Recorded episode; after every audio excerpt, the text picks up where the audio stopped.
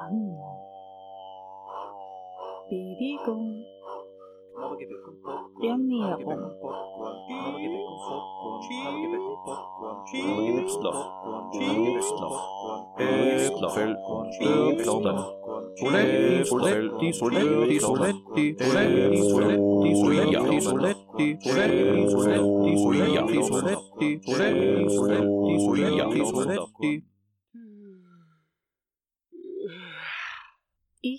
Gesund, das Gesundheitsmagazin.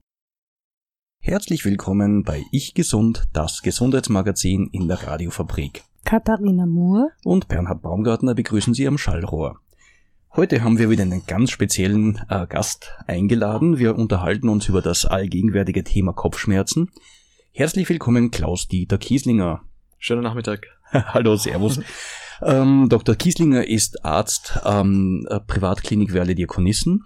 Wir werden uns heute also stark mit Kopfschmerzen beschäftigen. Ist ein Riesenthema.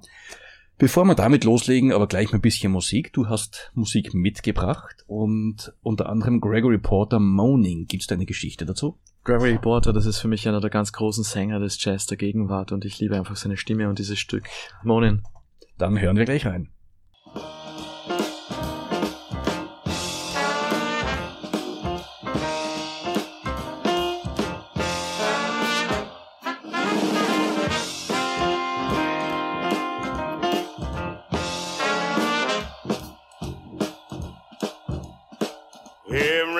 Find me moaning. I'm alone and crying the blues.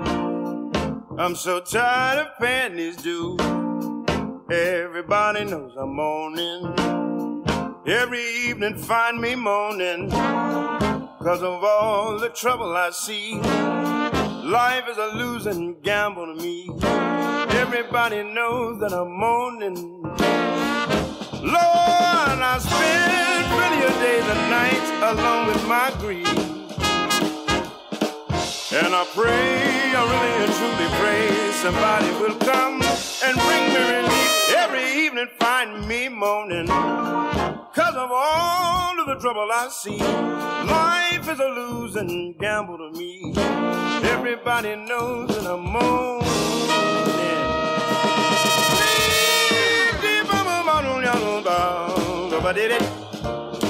it.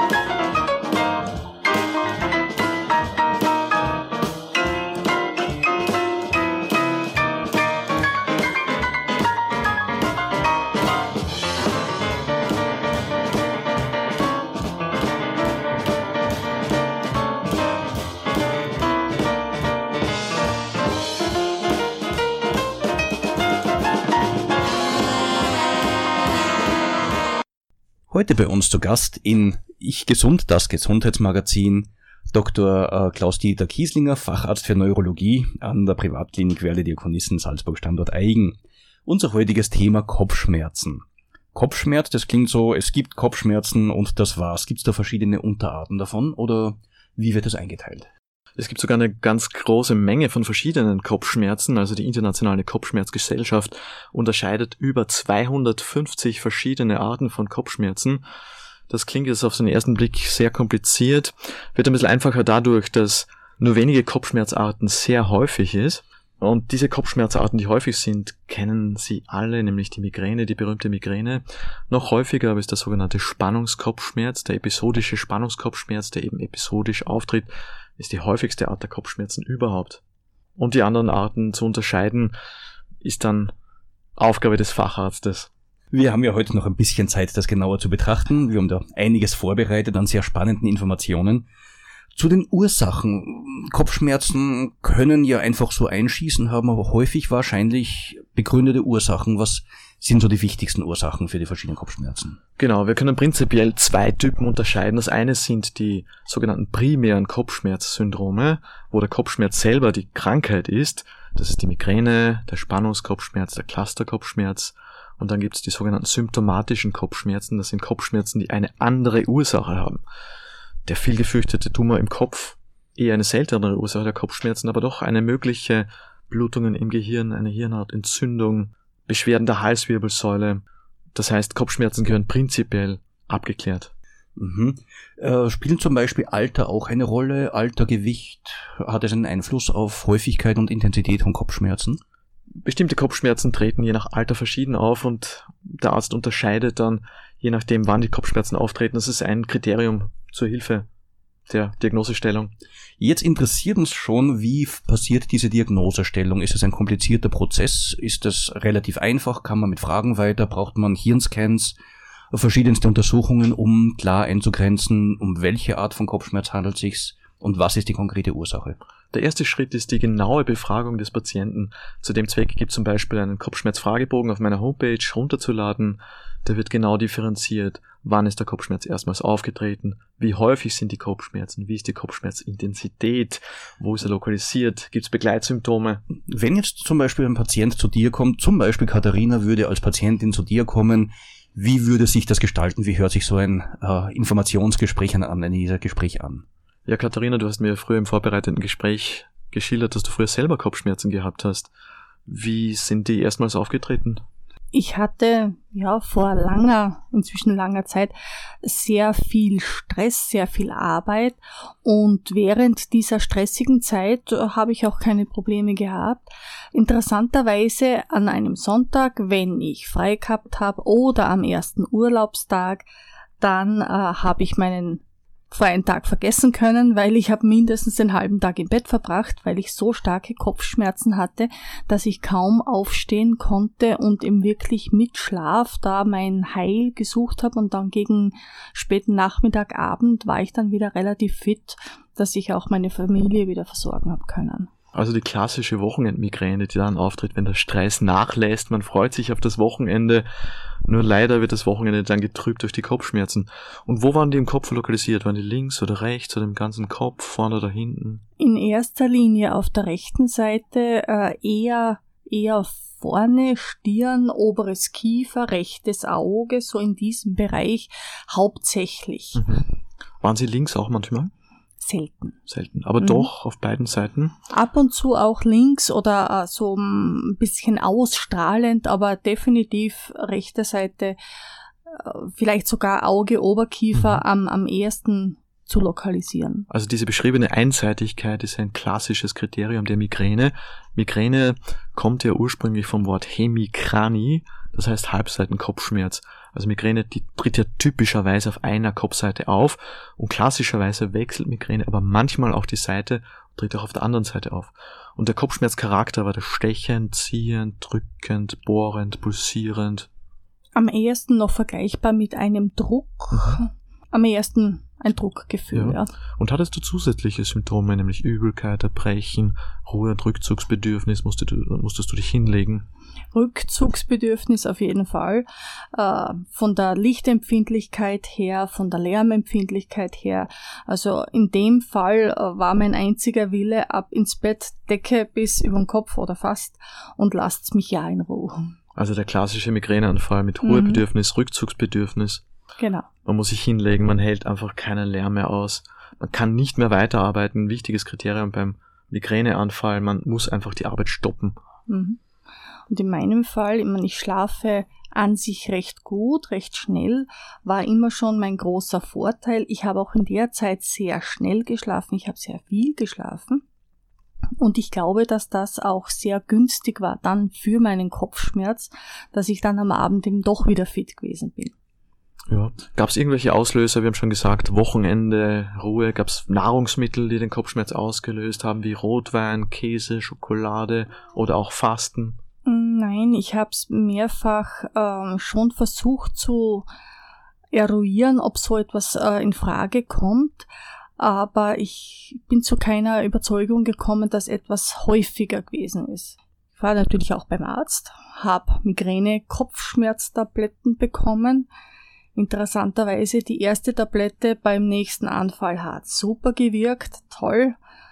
Die zweite Tablette irgendwann später, es war ja auch keine regelmäßige Zeit. Und die zweite Tablette, wenn ich sie nicht genommen hätte, wäre der gleiche Erfolg gewesen. Und ja, sie hat eben gar nicht mehr angegriffen. Und mein Arzt, den ich daraufhin wieder aufgesucht habe, hat gemeint, mm, er kann nichts machen, er muss mir ein stärkeres Medikament verschreiben.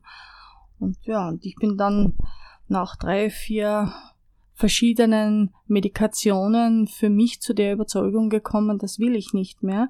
Wenn ich schon äh, Tabletten nehmen muss, die ich nur in zwei Stück Form vom Chefarzt bewilligt kaufen muss, äh, was kommt nachher? Ich habe keine Migräne, war mein feste, meine feste Überzeugung und äh, mein Körper hat darauf reagiert und ich war dann auch wirklich einige Jahre komplett beschwerdefrei. Schönes Beispiel dafür, wie man die Selbstheilungskräfte aktivieren kann. Zu den Kopfschmerzen allgemein ist zu sagen, dass man Kopfschmerzen heutzutage sehr gut behandeln kann. Wichtig ist zuvor die genaue Diagnose zu stellen, weil die Therapie spezifisch ist. Das heißt, ist es jetzt Migräne, Spannungskopfschmerz, symptomatischer Kopfschmerz, ist eine Nasennebenhöhlenentzündung der Fall, ist, liegen Zahnschmerzen vor als Ursache, ist die Halswirbelsäule schuld, sind die Muskeln verspannt und je nach Diagnose und je nach Ursache werden die Kopfschmerzen dann ganz spezifisch behandelt. Und was die Katharina uns auch noch gesagt hat, war, dass es oft beim ersten Mal vielleicht klappt, aber vielleicht nicht. Es ist wichtig, einen Arzt des Vertrauens zu suchen, mit dem man einfach kooperiert und hingeht und dann so lange weitermacht, bis man die richtige Therapie gefunden hat. Und die lässt sich in den allermeisten Fällen auch finden. Also vielen Dank mal für das Interview. Das war jetzt sehr beeindruckend. Dankeschön. Ich denke, Zeit für Musik. Du hast mitgebracht Contamano ähm, Elisabeth mit dem Lied Sunny. Gibt es dazu auch eine Geschichte? Das Stück Sunny wurde ja schon tausende Male gecovert. Ich glaube, jeder Musiker spielt dieses Lied irgendwann in seinem Leben. Aber die Elisabeth Contumano ist eine griechische Sängerin und die gewinnt diesem Stück so viele eindrucksvolle neue Facetten ab, dass ich einfach jedes Mal dahin schmelze, wenn ich das höre. Das macht Lust auf mehr. Wir hören rein Elisabeth Contamano mit Sunny. Yesterday my life was filled with rain, sunny. You smile at me and release the pain. The dark days are gone and the bright days are here. My sunny one shines so sincere, sunny one so true. I love you.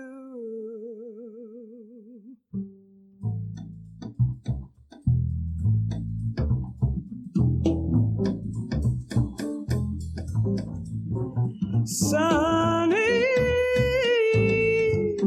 thank you for the sunshine bouquet. Sunny, thank you for the love you brought my way.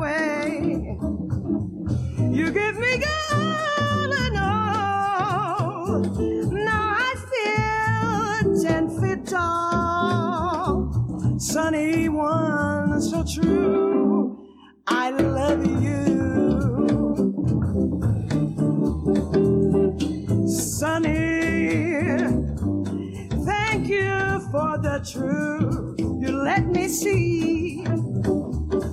Sunny, thank you for the facts from A to Z. My life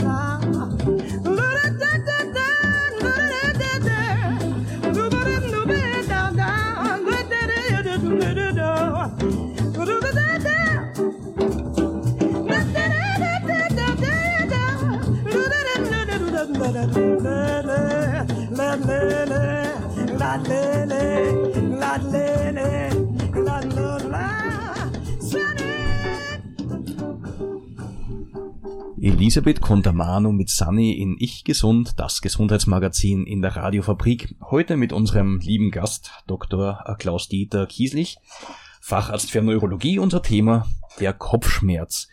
Wir hatten jetzt gerade das Interview mit Katharina über Migräne, wir werden aber trotzdem mit den anderen Kopfschmerzen starten. Ein bisschen ein leichteres Thema vorher. Jetzt interessiert mich zunächst, wie häufig treten Kopfschmerzen überhaupt auf? Ist das häufig oder ist es eigentlich nicht so im Vordergrund? Kopfschmerzen kennt wahrscheinlich jeder Mensch in der einen oder anderen Form. Das heißt, eine durchzechte Nacht, zu wenig Schlaf, Muskelkater, Überanstrengung führt wahrscheinlich bei jedem zu gewissen Kopfschmerzen, aber das ist dann eine Episode, die wieder vergeht.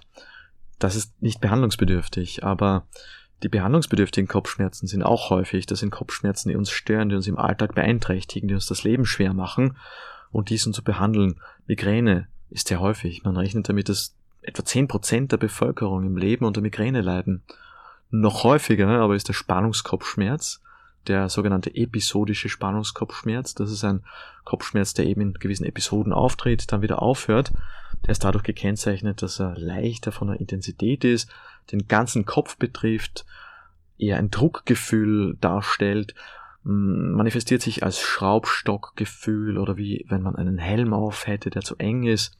Und dieser Spannungskopfschmerz, der wird verursacht durch eine unwillkürliche Anspannung der Muskulatur um den Kopf. Das heißt, die kleinen Muskeln um den Kopf verspannt man gewohnheitsmäßig an und das führt zu einem Dauerschmerz, der sehr unangenehm ist. Man kann aber trotz dieses Kopfschmerzes weiterarbeiten. Das ist ein wichtiges Kriterium. Man kann weiterarbeiten, aber es stört, es beeinträchtigt einen. Und dann gibt es noch den chronischen Spannungskopfschmerz, der über viele Wochen bis Monate fortbesteht. Jetzt im Vergleich Migräne hat man eher den Eindruck, das Gehirn schmerzt, was zwar nicht stimmt, aber man hat so das Gefühl. Und beim Spannungskopfschmerz hat man das Gefühl, dass außen herum quasi die Muskulatur schmerzt oder auch der ganze Kopf. Ganz genau, man hat eher das Gefühl, dass der ganze Kopf schmerzt, natürlich eher außen, es zieht außen zusammen, es drückt. Bei der Migräne ist es so, dass eben nicht das Gehirngewebe selber schmerzt, weil die Nervenzellen ja nicht schmerzempfindlich sind. Was wehtut, sind die Blutgefäße, die bei der Migräne zu weit gestellt sind, das Bindegewebe, ähm, Schmerzen können auch äh, von Knochen ausgehen, aber nicht vom Gehirngewebe selber. Und beim Spannungskopfschmerz sind es, wie erwähnt, die verspannten Muskeln. Um das Kopf. klingt eigentlich so, als wenn eine einfache Massage, eine Entspannungsmassage quasi, ein Durchkneten der Muskulatur schon helfen würde, wie bei einer, wie bei einem normalen Muskelkrampf. Tatsächlich lässt sich der Spannungskopfschmerz dadurch kurzfristig mal lindern. Nur ist das symptomatisch, weil die Ursache davon nicht weggeht, nämlich dieses Anspannen der Kopfmuskulatur lässt sich dadurch vorübergehend lösen. Das muss man aber dauerhaft anders angehen. Was ist jetzt die Ursache von so einer äh, episodischen äh, Spannungskopfschmerzlage? Die Ursache ist einfach, wie schon erwähnt, dass man gewohnheitsmäßig die Muskeln zu sehr anspannt und hier setzt dann die Therapie an. Erster Schritt ist normalerweise, dass man ein Entspannungstraining durchführt, zum Beispiel die progressive Muskelentspannung nach Jakobson, wo man den ganzen Körper von Kopf bis Fuß nach der Reihe anspannt, wieder auslässt nach einem bestimmten Muster und so kann man lernen, bewusst diese innere Anspannung zu lösen, loszulassen, ruhiger zu werden.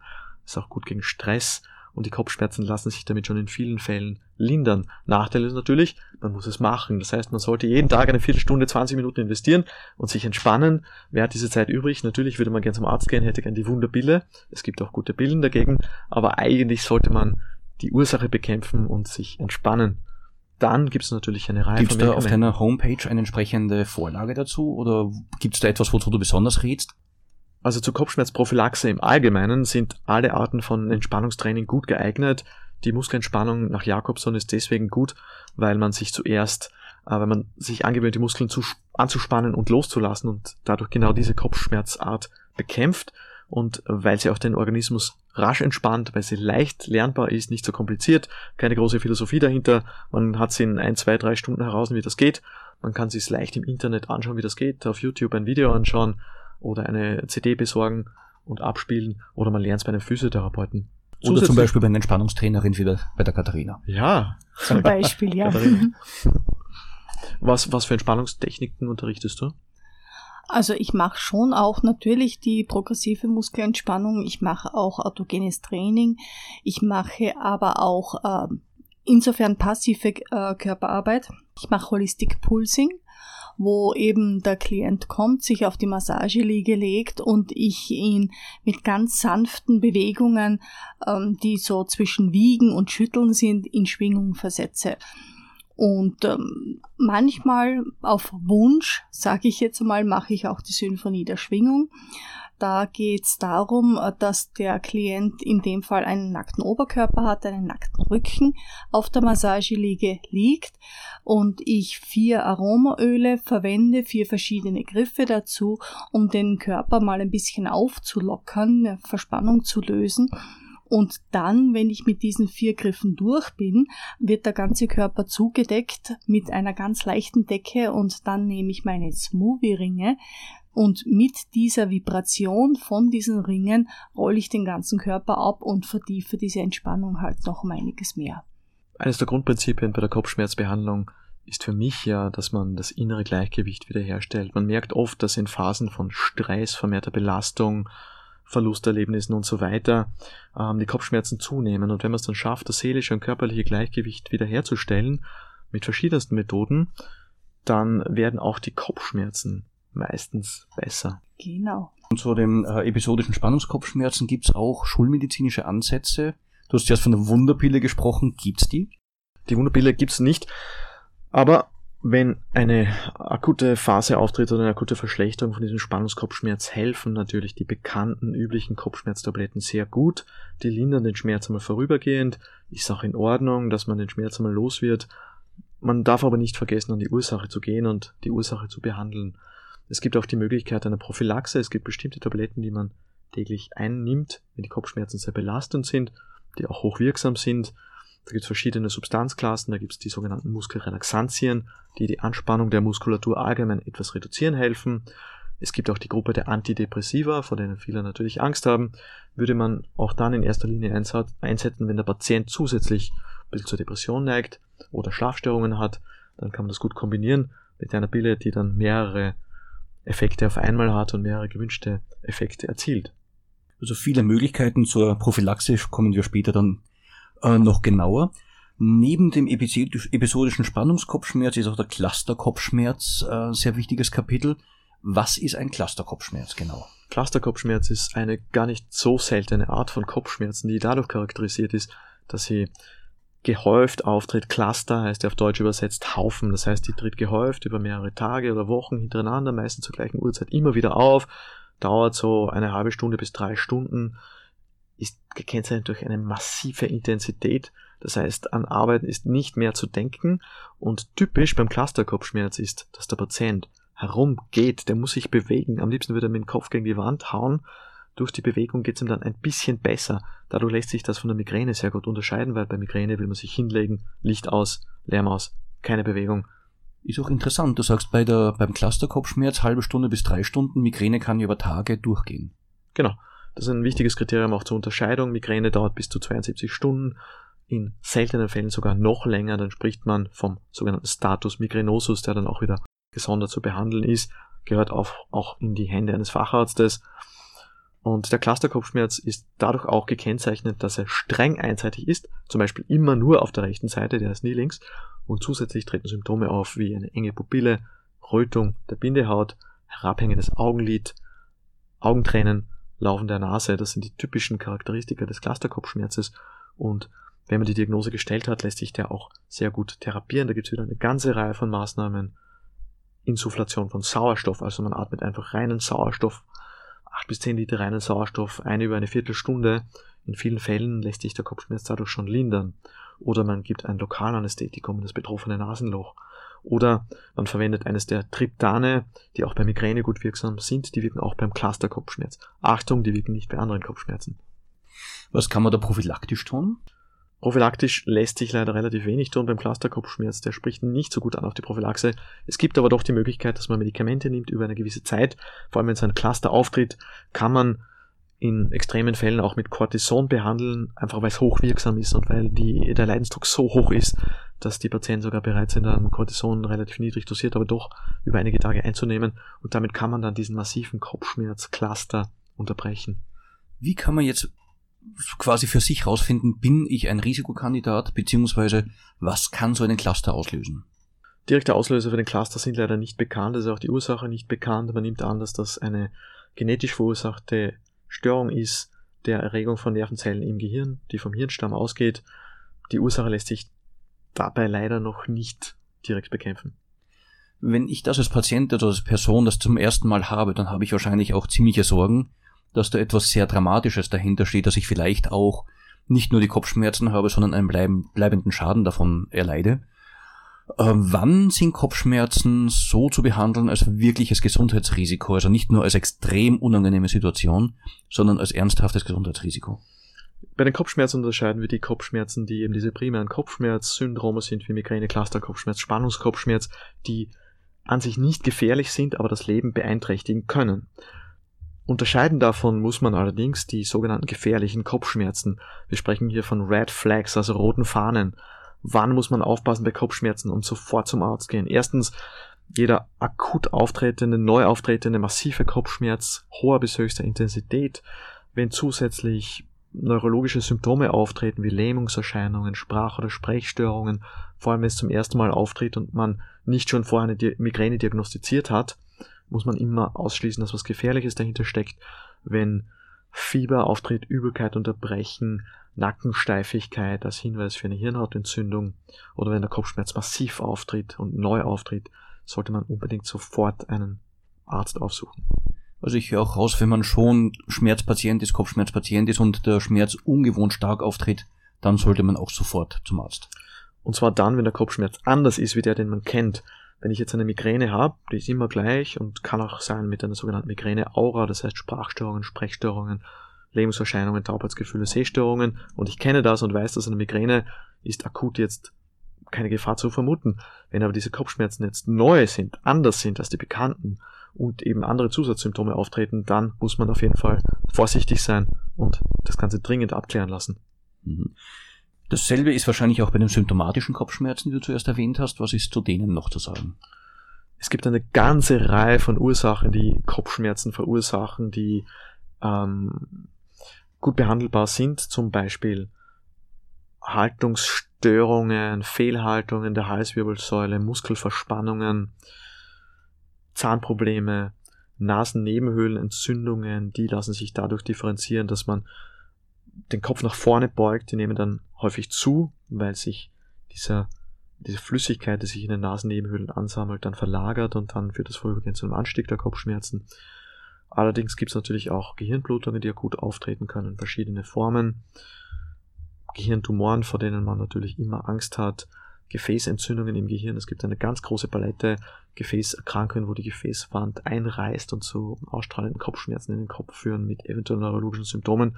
Also das ist schon sehr differenziert abzuklären. In diesem Fall hilft dann nur noch eine Operation. Kommt auf die Ursache an. Also wenn ein äh, Blutgefäß zum Beispiel reißt und der Schmerz von dort aus auftritt? Wenn ein Blutgefäß reißt und äh, das führt meistens zu einer Blutung ins Gehirngewebe und da gibt es verschiedene Therapieformen, hängt davon ab, wie groß das Ganze ausgeprägt ist, wo es lokalisiert ist, was die Ursache ist.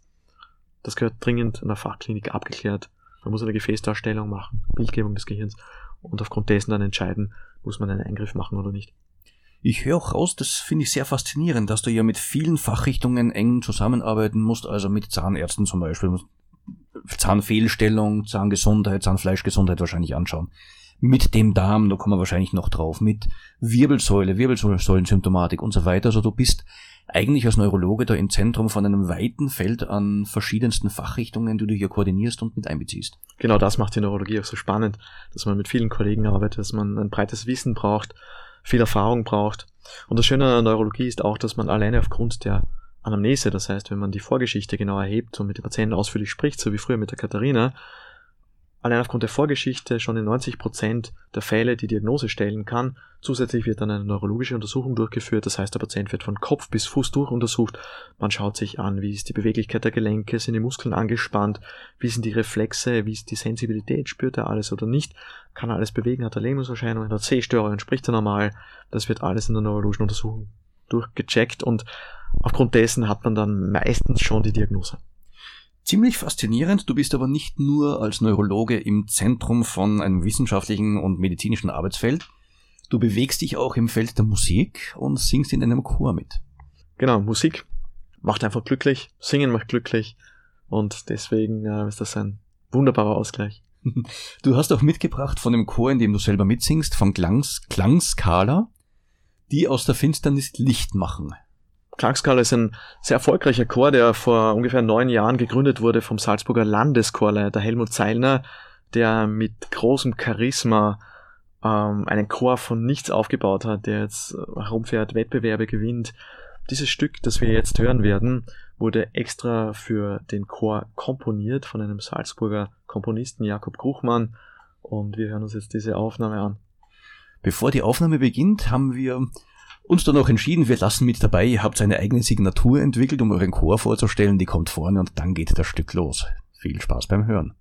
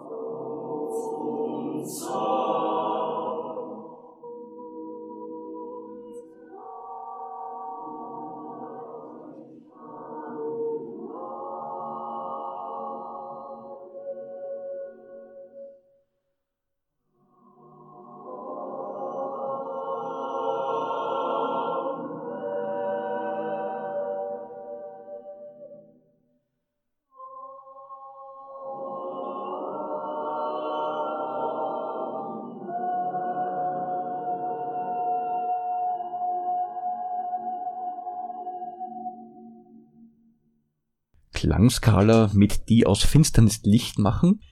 Ein schweres Stück leitet aber ganz wunderbar zum nächsten Themenblock über zur Migräne. Auch Migräne kann äh, eine gefährliche Seite haben. Welche möglichen gesundheitlichen Gefahren können von einem Migränen ausgehen? Grundsätzlich muss man festhalten, dass Migräne keine Schäden anrichtet, keine bleibenden Schäden in den allermeisten Fällen. Das heißt, man muss jetzt keine Angst haben, wenn man regelmäßig Migräneanfälle hat. Aber es gibt auch seltene Fälle, wo Migräne gewisse Komplikationen mit sich bringt. Da Migräne zu tun hat mit den Blutgefäßen, die manchmal zu eng gestellt oder zu weit gestellt sind, besteht die Möglichkeit auch eines migränösen Infarktes. Das heißt, es besteht ein etwas erhöhtes Risiko, einen Schlaganfall zu erleiden, wenn man unter Migräne mit Aura leidet. Also Migräne-Aura ist eine zusätzliche Symptomatik, die darin besteht, dass man Sehstörungen hat, zum Beispiel so zackige Strukturen im Gesichtsfeld, Gesichtsfeldausfälle, da sieht man plötzlich einen schwarzen Fleck oder einen Tunnelblick, das heißt, man sieht wie durch einen Tunnel äh, das Gesichtsfeld reduziert oder man hat Lähmungserscheinungen, Störungen des Sprechens. Ich hatte mal eine Patientin, die konnte nur mehr Blue, Blue, Blue, Blue, Blue sagen im Migräneanfall. Ist damals zum ersten Mal eine 19-Jährige zu uns gekommen mit der Rettung in die Akutaufnahme der Klinik, wo ich damals noch gearbeitet habe. Konnte nur mal Blue, Blue, Blue sagen. Das musste natürlich akut abgeklärt werden, weil es war natürlich keine Migräne zu erheben. Man konnte mit der Patientin nicht sprechen. Erst später dann, als ihre Verwandtschaft nachgekommen ist, haben wir das dann herausgefunden, dass Migräne bekannt war, aber sie musste natürlich auch akut neurologisch abgeklärt werden, um eine gefährliche Ursache auszuschließen. Zum Glück laufen die Migräneattacken meistens nicht so dramatisch ab, obwohl sie sehr, sehr unangenehm sein können. Mhm. Auch Depression ist eine mögliche Folge oder in Zusammenhang mit Migränen zu sehen? Depression kann natürlich auftreten, wenn man häufige schwere Kopfschmerzanfälle hat, weil dadurch das Leben sehr beeinträchtigt werden kann. Man in, seinem, in seiner Aktivität, in seinem Aktionsradius eingeschränkt wird, von der Arbeit fernbleiben muss, kann durchaus zu Depressionen auch führen. Die Ursache von Migränen. Was sind so die wichtigsten Ursachen? Spielt hier familiäre Prädisposition eine Rolle? Ist es, was sind so die wichtigsten Dinge? Also wir gehen heutzutage davon aus, dass die Ursache der Migräne genetisch bedingt ist. Und zwar im Hirnstamm gibt es ein Zentrum, das verantwortlich dafür ist, dass diese Migräneanfälle auftreten können. Und wenn man die genetische Anfälligkeit dafür geerbt hat, kriegt man e- eventuell Migräneanfälle. Ich werde nie eine Migräne kriegen, bei mir in der Familie gibt es keine Migräne. Ähm, wenn man die Anlage dafür hat, gibt es mögliche Auslöser für Migräneanfälle und das wird auch immer genau erfragt. Es ist nämlich ganz wichtig für mich, für den Arzt zu wissen, was löst bei den Patienten die Migräne aus. Das wird genau nachgefragt. Idealerweise führt der Patient über einen Zeitraum von drei, vier Wochen ein Kopfschmerztagebuch und schreibt dann genau mit, habe ich was Ungewöhnliches gegessen, Käse, Rotwein getrunken, Schokolade gegessen, habe ich wenig geschlafen, habe ich Stress gehabt? Oder habe ich eben keinen Stress gehabt, habe ich Beschwerden von der Halswirbelsäule gehabt, habe ich als Frau Menstruation gehabt, es gibt auch die menstruationsassoziierte Migräne, die manchmal an bestimmten Tagen auftritt, am ersten oder zweiten oder dritten. Und wenn ich das genau weiß, kann ich an dem Tag eine bestimmte Tablette nehmen und dadurch auch den Migräneanfall schon vorher kopieren. Ich habe von einem äh, be befreundeten jungen Mann gehört, so Pubertätsalter unter 20, wenn er ähm, ja, längere Zeit nichts zum Essen bekommt, wenn eigentlich der Hunger da sein sollte, dann bekommt er Kopfschmerzen. Ist das jetzt auch irgendwie was Übliches, was Normales? Ist durchaus eine mögliche Ursache, dass starke Hungergefühle Kopfschmerzen auslösen. Das verursacht einen Stress und kann einen Migräneanfall auslösen. Wenn ich das weiß als Patient, kann ich natürlich sagen, okay, ich schaue einfach, dass ich immer was zum Essen dabei habe und dass ich nie in eine Heißhungerattacke hineinfallen muss. Also es besteht natürlich die Möglichkeit, wenn man diese Auslöser identifiziert, die dann gezielt zu vermeiden. Das heißt, regelmäßig schlafen, regelmäßig Bewegung, entspannen, Stress vermeiden, ein regelmäßiges Leben führen, je nachdem. Wir haben jetzt äh, vermehrt von äh, Pubertierenden, von Erwachsenen gesprochen. Wie ist es eigentlich mit den Kopfschmerzen bei Kindern? Klassischerweise tritt die Migräne auf im Erwachsenenalter, so zwischen 20 und 30 bis 35. Wenn später Kopfschmerzen in der Art von Migräne erstmals auftreten, ab 50, 60, würde man sagen, ist eher eine andere Ursache schuld, weil das in dem hohen Alter dann Migräne erstmals auftritt, wäre unwahrscheinlich. Es besteht aber auch die Möglichkeit, dass Migräne im Kindesalter auftritt. Manchmal tritt es bei Mädchen auf zum Zeitpunkt der Pubertät. Die gute Nachricht ist, dass es dann meistens mit der Menopause wieder verschwindet. Kann aber eine lange Zeit sein. Ja. Ähm, kann auch natürlich im Kindesalter bei Knaben auftreten. Die Migräne ist ganz wichtig zu unterscheiden. Das wird dann wahrscheinlich der Kinderarzt machen. Und es ist auch zu beachten, dass die Symptomatik dann eventuell nicht ganz typisch ist, sondern dass die Kinder dann auch über andere Beschwerden wie Bauchschmerzen und so weiter, Müdigkeit, Erschöpfung klagen und man erst nach genauerem Nachfragen dann feststellt, dass doch eine Migräne dahinter steckt. Gibt es da eigentlich äh, Mädchen, Buben eben im Kindesalter? Gibt es da Unterschiede? Sind da eher die Buben betroffen als die Mädchen? Im Kindesalter soll das eher gleich verteilt sein. Beim Erwachsenen ist es so, dass Frauen doch zwei bis dreimal häufiger betroffen sind von Migräne als Männer. Mhm, okay. Also von den Auslösern her ähm, gibt es ja auch jede Menge, also über die Ernährung zu viel, zu wenig, das Falsche, leider Gottes kann Schokolade oder Rotwein ein Auslöser sein. Äh, regelmäßiges Leben hast du wieder erwähnt. Äh, da hat man zuerst ja auch das Beispiel mit ähm, dem Wochenende, die Entspannung, die erst recht den Anfall auslösen kann. Ich hatte im Vorfeld auch Kontakt mit einer Ärztin in Leipzig, die selber sehr stark unter Migräne leidet und mit Botox behandelt. Ist das eine Möglichkeit auch bei uns? Ist das zu empfehlen? Gibt es da Gefahren oder ist das auf einem guten Weg? Botox kann in gewissen Fällen eine hochwirksame Therapie bei Migräne sein, wird in Österreich sogar von der Kasse bezahlt unter bestimmten Voraussetzungen. Also Botox, Botulinumtoxin wird nach einem bestimmten Schema injiziert im Kopfbereich, ähm, rundherum an bestimmten Stellen, von denen man weiß, dass dort Migräne äh, stattfinden kann. Da gibt es ein bestimmtes Schema, man spritzt dort jeweils ein Milliliter von diesem Botox hinein, wird meistens relativ gut, äh, gut toleriert und ist hochwirksam. Voraussetzung ist dafür allerdings, dass man über längere Zeit bestehende, sehr starke, beeinträchtigende Kopfschmerzen hat und dass bereits eine fachliche äh, medikamentöse Migränetherapie über eine bestimmte Zeit durchgeführt wurde. Und dann zahlt es auch die Kasse. Das war ein Punkt. Sie ist nämlich sehr glücklich mit der Behandlung, aber ein bisschen drüber geklagt, dass in Deutschland es nicht die Kasse gänzlich übernimmt. Bei uns offenbar ist das der Fall und eine sehr, sehr gut wirksame äh, Therapie, äh, wenn man dann mal dort angekommen ist. Vielleicht noch kurz zur Wirksamkeit von Botox.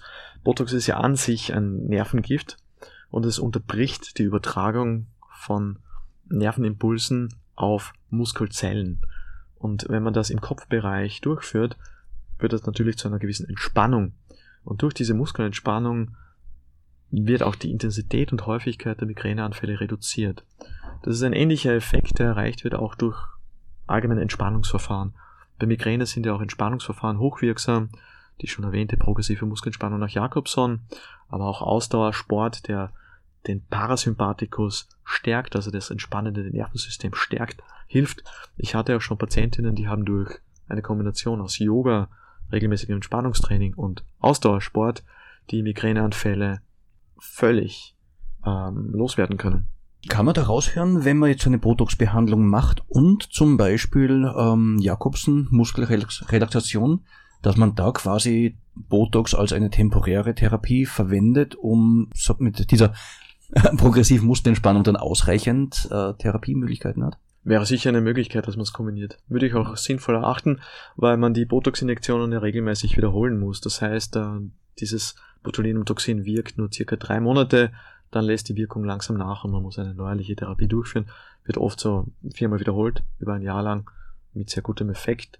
Und wenn man es dann schafft, dass man die Muskelentspannung auf andere Wege erreicht, auf nicht medikamentöse Wege, bin ich natürlich aus ganzheitlicher Sicht sehr dafür. Ganzheitlich und nicht medikamentös bringt mich drauf, du möchtest doch nicht so Position beziehen. Ich habe als ja, nach wie vor Hardcore-Wissenschaftler auch ein bisschen recherchiert. Da gibt es also einen Artikel, dass eine Überführung in eine vegane Ernährung hier wohl auch Linderung gebracht hat mit einer nicht näher spezifizierten Ergänzung, was man sich vielleicht vorstellen könnte, weil im Fleisch auch viel Arachidonsäure drinnen ist, was wiederum in entzündungsfördernde Hormone umgewandelt wird. Gute Erfolge mit B-Vitaminkomplexen, ähm, weil dadurch Homozystein zum Beispiel runterreguliert wird, beziehungsweise, was ich auch schön fand, das Niacin, das Vitamin B3, wenn es in höheren Dosen genommen wird, den Flasch sozusagen auslöst, dann zu einer Regulation, zu einer Normalisierung des Blutstroms im Kopfbereich führt.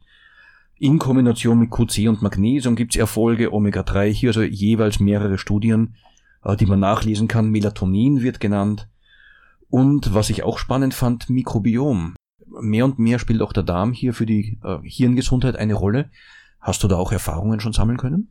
Ja, es gibt Präparate, die bestimmte Darmbakterien enthalten, also eine Kombination aus Lactobacillen und Darmbakterien, die man einnimmt, täglich einnimmt über eine gewisse Zeit und die auch zu einer Reduktion der Migräneanfälle führen können, habe ich auch schon mit Erfolg ausprobiert und verordnet.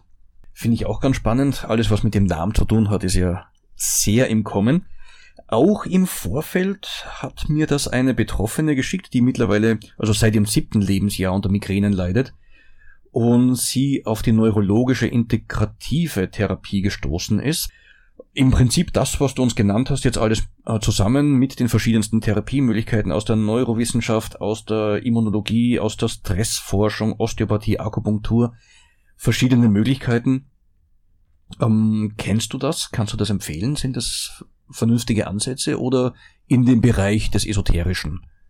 Also wo hin und wieder konkreten- etwas funktionieren kann. Diesen konkreten Ansatz würde ich auf jeden Fall unterstützen, weil es einfach darum geht, eine innere Stabilität wiederherzustellen, ein inneres Gleichgewicht zu erreichen, muskuläre Dysbalancen zu bekämpfen. Und ähm, es ist für mich auch immer sehr wichtig, die Patienten und Patientinnen gut kennenzulernen, um zu schauen, wie ist der als Mensch. Manchmal spürt man ähm, schon so eine innere Anspannung, die sich dann ein bisschen überträgt, die man dann wahrnimmt. Und dann weiß man auch, wo man ansetzen kann. Und wenn man den Patienten wirklich gut kennt und wenn sich da ein gutes Verhältnis entwickelt hat, ein gutes Arbeitsverhältnis, dann lassen sich die Kopfschmerzen in allermeisten Fällen auch sehr gut in den Griff bekommen. Da höre ich wieder raus, jetzt gerade im Gegensatz zu Studien, dass hier das Verhältnis zwischen Arzt und Patient extrem wichtig ist, dass der Patient dem Arzt Vertrauen gegenüberbringt und der Arzt auch den Patienten entsprechend ernst nimmt und über längere Zeit begleitet. Das ist wesentlich. Mhm. Zur Prophylaxe. Ähm, wir haben schon viel gehört, du hast schon viel äh, dazu gesagt. Kannst du vielleicht nochmal zusammenfassen? Das ist ein, denke ich, sehr spannender Punkt. Was kann man als Schmerzpatient, als Kopfschmerzpatient, Migränepatient, Clusterkopfschmerzen, was kann man tun für seine eigene Prophylaxe? Vorsorge ist ein schlechtes Wort, aber um zu vermeiden, um die Anzahl, die Frequenz, die Häufigkeit, die Intensität der Anfälle zu reduzieren, vielleicht sogar zu vermeiden. Also bei der Kopfschmerztherapie unterscheiden wir einerseits die Akuttherapie bei akut aufgetretenen Kopfschmerzen und andererseits die Therapie, um die Kopfschmerzen in der Häufigkeit und Intensität zu reduzieren. Dabei ist Voraussetzung die exakte Diagnose. Das heißt, ich muss genau wissen, was ist die Ursache oder was sind die Ursachen. Es gibt ja auch kombinierte Kopfschmerzen, wo mehrere Ursachen zusammentreffen. Und wenn ich die Ursache weiß, kann ich ganz gezielt darauf eingehen und gezielt therapieren. Prinzipiell unterscheiden wir zwei Dinge der Migräne- oder Kopfschmerzprophylaxe, die medikamentösen Maßnahmen und die nicht medikamentösen Maßnahmen. Wenn ich es mir jetzt aussuchen darf, fange ich lieber mit den nicht medikamentösen Maßnahmen an. Schon erwähnte Entspannungstraining jeder Art, Yoga ist hier sehr wirksam, aber natürlich auch Jakobson, autogenes Training, Methoden, die aber eigentlich aus der östlichen Ecke kommen und aus dem Yoga abgeleitet worden sind, aber inzwischen wissenschaftlich sehr gut untersucht worden sind. Ausdauersport, ganz wichtig, erhöht nämlich den Parasympathikotonus, das heißt, das entspannende Nervensystem wird dadurch aktiviert. Man entspannt sich besser, wenn man regelmäßig Ausdauersport betreibt. Sport wirklich als Sport betrieben oder reicht zum Beispiel intensives Spazierengehen? Ähm, regelmäßiges, intensives Spazierengehen, insbesondere mit Stöcken, das Nordic Walking, würde ich auf jeden Fall unter diese Kategorie fallen, also fallen lassen. Also man muss jetzt nicht intensiven äh, Leistungssport machen, das ist wahrscheinlich schon wieder kontraproduktiv, sondern regelmäßiger, wohltuender Sport hilft einem dabei. Zusätzlich, als zusätzliche Maßnahme, vor allem bei Migräne, auch bei Spannungskopfschmerz, Akupunktur, hochwirksam, setze ich auch selber immer wieder ein. Hat auch den Vorteil, dass man während der Akupunktur den Patienten, die Patientin über mehrere Wochen, also bis zu zehn Wochen, einfach einmal wöchentlich sieht, schaut, wo stehen wir, wo geht's hin, wie wirken die Behandlungen. Meistens macht man ein ganzes Paket und schnürt ein Paket, um mehrere Maßnahmen dann durchzuführen, damit man dann zum Ziel kommt. Dann ist noch der Bereich der medikamentösen Behandlung. Das ist immer davon abhängig, was für zusätzliche Symptome der Patient noch präsentiert. Hat er einen hohen Blutdruck, dann sind bestimmte Blutdrucksenker sehr gut einzusetzen. Sind zusätzlich Depressionen oder Schlafstörungen vorhanden, kann man Antidepressiva verwenden. Muss aber nicht unbedingt der Fall sein. Man kann auch Antiepileptika einsetzen, vor denen sich viele fürchten, die aber auch hochwirksam sind und wenn nichts anderes hilft, ist das einfach ein gutes Mittel, um die Kopfschmerzen zu behandeln. Warum fürchten sich die Leute vor Antiepileptika? Es klingt einfach gefährlich, Antiepileptika einzunehmen. Es gibt Nebenwirkungen, aber die Dosis, die man bei Migräne einsetzt, ist niedriger als bei Epilepsie. Aber was mich jetzt äh, ehrlich gestanden auch ein bisschen wundert, wenn du sagst, äh, dass man eben bei den Kopfschmerzen äh, Epileptika einsetzt. Ich dachte, sie sind wirklich rein nur für dieses Krankheitsbild. Die sind ähm, stabilisierend an der Zellmembran und werden zur Unterstützung bei verschiedensten Schmerzarten heutzutage eingesetzt. Zur Ergänzung, um auch die Menge der verwendeten Schmerzmittel zu reduzieren, weil die klassischen Schmerzmedikamente haben natürlich Nebenwirkungen und man muss sehr aufpassen, wenn man regelmäßig Schmerzmedikamente einnimmt. Da gibt es schwerste Komplikationen, wenn man Achtung, wenn man die in großen Mengen häufig und über lange Zeit einnimmt, wenn ich jetzt einmal eine Kopfschmerztablette nehme oder zweimal, kein Problem, aber über lange Zeit eingesetzt, bitte unbedingt unter ärztlicher Kontrolle. Dann braucht man auch wahrscheinlich die Nebenwirkungen nicht lesen. Es gibt das schöne Buch Nocebo, wer es glaubt, wird krank. Also wenn ich das schon erwarte, was drinnen steht, gerade als Schmerzpatient, tue ich mir wahrscheinlich nichts Gutes. Genau, ich kenne ja viele Leute, die lesen den Beipackzettel und dann trauen sich gar nichts mehr nehmen. Das ist natürlich auch wieder übertrieben und kontraproduktiv. Aber wichtig ist der mündige Patient. Ich bin immer sehr froh, wenn sich die Leute erkundigen und heutzutage im Zeitalter des Internets kommen ja schon viele her mit manche mit einer fertigen Diagnose, manche mit äh, sehr interessanten Ideen, was die Ursache sein könnte. Also man sollte nicht zwingend im Internet versuchen, selber die Therapie zu finden oder selber die Diagnose zu finden und mit einem fertigen Therapieplan zum Arzt gehen, sondern schon das dem Arzt überlassen. Aber du schätzt den mündigen Patienten, der nachfragt und wissen will, was ist, wie es funktioniert, was er tun kann. Ich bin sehr froh, das macht einfach mehr Spaß, wenn man das auch mit den Patienten diskutiert und wenn man auf eine gemeinsame Linie dann schließlich finden kann. Und wie du heute auch schon mehrfach erwähnt hast, ist das Vertrauen Arzt-Patient extrem wichtig. Und ich denke mir, wenn jemand äh, vom Arzt Medikamente verschrieben bekommt, den Beipacktext liest und dann das Medikament nicht nimmt, dann ist ja auch das Vertrauensverhältnis zum Arzt gestört. Dann passt da ja was nicht so richtig. Ganz genau. Wenn jemand nämlich ein Medikament nicht schlucken will oder Angst davor hat, ist es gut, wenn man das einfach bespricht. Vielleicht lässt sich auch dann gemeinsam eine Alternative finden. Das ist immer ganz gut, wenn man das anspricht als Patient. Hm. Jetzt haben wir schon viel über die Person ähm, Klaus-Dieter Kieslich erfahren. Was gibt's über dich noch zu sagen? Was gibt's zu sagen? Ich bin seit 2004 in Salzburg, gebürtiger Kärntner. Und ich glaube, wir werden sogar eine Musik spielen von einer Kärntner Gitarristin. Gebürtiger Kärntner und in Salzburg gelandet, untergekommen, hängen geblieben. Wir nehmen. Sie alle Steirer, Kärntner, alle herzlich willkommen. Dankeschön, gern alle Salzburger. Gut, du sprichst nicht gern über dich selbst, das ist auch gut. Äh, An dieser Stelle darf ich mich herzlich bedanken für dieses sehr, sehr interessante Gespräch. Herzlichen Dank auch von meiner Seite. Sehr informativ, ganz großartig. Zum Nachhören gibt's die Sendung wieder entweder unter invenias.at auf der Homepage von der Katharina Oder auf der radiofabrik.at Seite wird sie natürlich auch wieder hochgeladen und ist dann zum Nachhören. Vielen Dank für die Einladung. Herzlichen Dank fürs Kommen und die interessante Sendung. Zum Schluss hören wir Julia Malischnik mit dem Lied Kiss of Life.